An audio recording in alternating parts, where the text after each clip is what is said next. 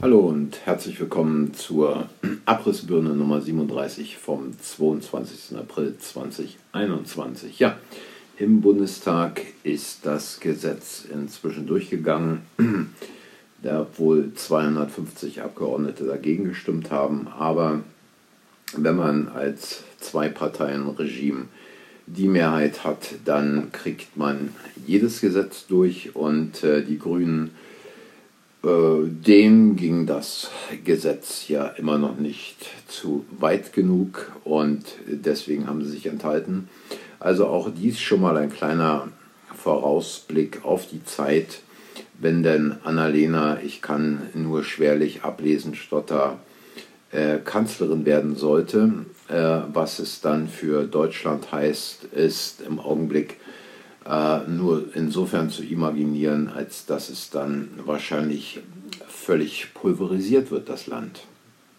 Ja, und ähm, viele Leute sprechen jetzt von der DDR 2.0. Nun, ich glaube, der ähm, Vergleich trifft nicht ganz so zu, denn letztlich unterscheiden sich doch DDR und die Verhältnisse von heute in nicht unerheblichem Maße. Unter Honecker war es selbst kurz vor Ende des Regimes äh, keineswegs so, dass es Ausgangssperren gab. Es war keineswegs so, dass man die Familie nicht besuchen durfte. Es war keineswegs so, dass man nicht in die Kirche gehen konnte. Und es war auch keineswegs so, dass keine Familienfeiern stattfinden konnten. Also insofern ist der Vergleich mit der damaligen DDR nicht ganz angebracht und trifft nicht ins Schwarze. Nein, vielmehr ähm, das jetzige Regime ist weit darüber hinausgegangen und wird wahrscheinlich noch weiter darüber hinausgehen.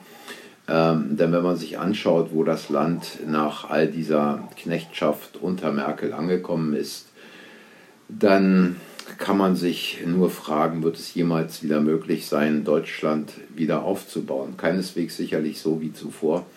Denn wer heute noch irgendwelchen Politclowns oder irgendwelchen Parteien vertraut, egal ob rot, grün, blau, schwarz oder gelb, sonst wie, welcher Farbe, dunkelbunt kariert, der hat es nicht begriffen. Der hat es nicht begriffen, dass äh, diese Leute dort stehen wie die Saftflaschen im Supermarktregal ähm, die man auswählen kann und die letztlich nur eins sind, süß mit unterschiedlichem Geschmack, aber alle das gleiche machen, dass man spätestens, wenn man eine ganze Flasche davon getrunken hat, dann mal aufs Klo müsste zum Pinkeln. Also insofern, ähm, wenn Wahlen irgendetwas verändern würden, dann wären sie längst verboten, dann dürfte man heute nicht mehr wählen gehen.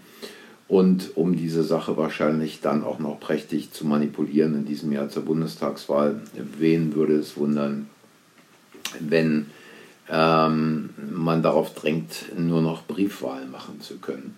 Merkel führt das Land ähm, immer weiter in den Abgrund hinein.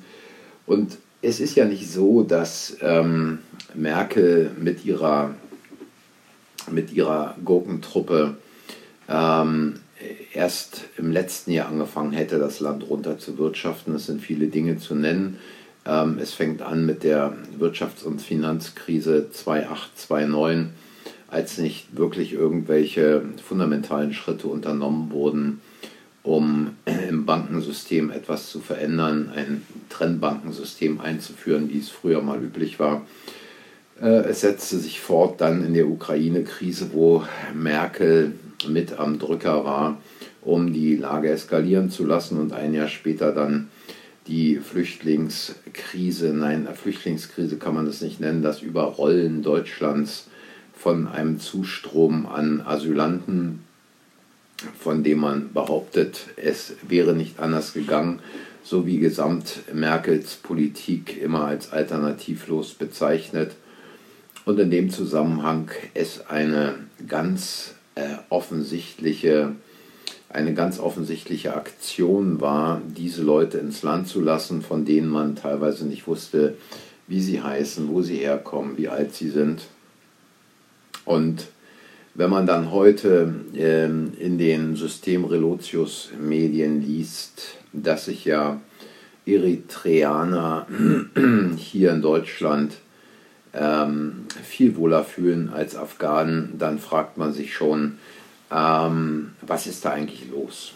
Und Merkel setzte die Politik dann fort, kurz äh, nachdem äh, ein, ein, die Ruhe an der Flüchtlingsfront eingetreten war, jedenfalls ähm, scheinbar Ruhe eingetreten war, mit ihrer unsäglichen Politik innerhalb dieser Corona-Krise, ähm, wo Kritiker unterdrückt werden, wo Zensur ausgeübt wird, wo man eigentlich so ziemlich alles unternommen hat, um die Reste der Wirtschaft und die psychische Stabilität der Menschen gegen die Wand zu fahren. Also insofern kann man ähm, dieses Regime Merkel keineswegs mit dem Regime Honecker vergleichen. Äh, allein schon deswegen, wenn man die Bilder der Demonstration in Berlin am gestrigen Tage gesehen hat. Die Ausrüstung der Polizei erscheint ja eher so, als ob sie irgendwo äh, in ein Kriegsgebiet ähm, äh, verlagert werden soll. Und ähm, es sind eigentlich kaum Unterschiede zu sehen zu Demonstrationen, die in Weißrussland oder anderen Diktaturen niedergeknüppelt werden.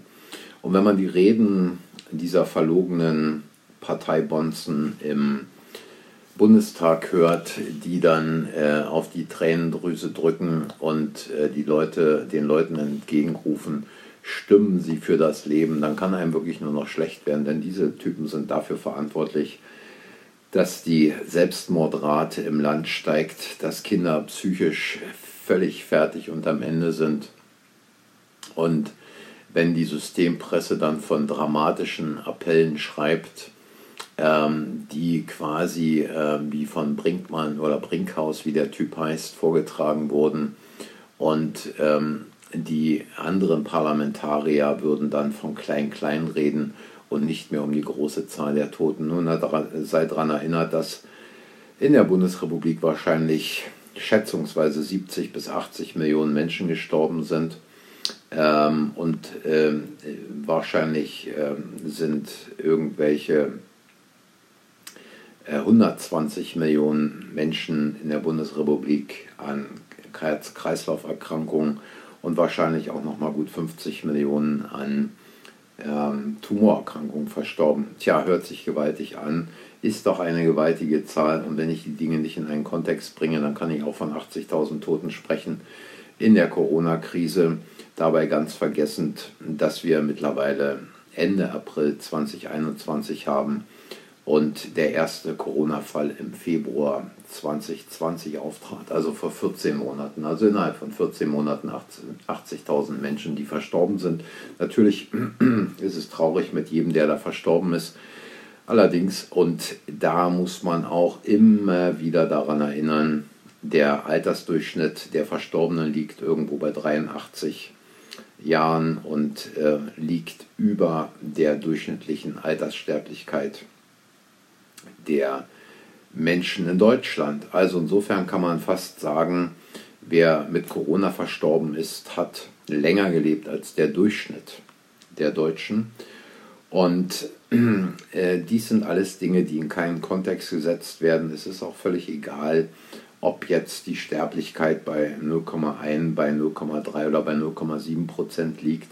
Sie liegt deutlich unter einem Prozent. Und die Chance, äh, sich das C-Virus einzufangen, im Krankenhaus zu landen, einen schweren Verlauf zu haben oder gar auf die Intensivstation zu kommen und beatmet zu werden, ähm, ist wahrscheinlich um ein deutliches geringer als einen Sechser im Lotto ähm, für sich vermelden zu können. Also in diesem Sinne, wer Parteien, wer Politikern heutzutage noch vertraut, wer glaubt, dass diese Typen irgendwo daran interessiert sind, irgendetwas für die Gesundheit oder das Wohl des deutschen Volkes zu machen, der glaubt auch noch an den Osterhasen oder an den Weihnachtsmann, aber mit Sicherheit äh, wird dieser Glauben wahrscheinlich nie erfüllt werden. Und man findet sich dann irgendwann, wenn es dann so weitergeht, wahrscheinlich auch in einem Lager wieder. Ja, äh, das war's für heute und äh, ich sage danke fürs Zuhören. Und wenn euch der kleine Podcast heute gefallen hat, hinterlasst ein Like. Und wenn ihr wollt, abonniert den Kanal, sagt anderen, dass der Kanal existiert. Ich wünsche euch noch einen schönen Tag und sage Tschüss, bis morgen.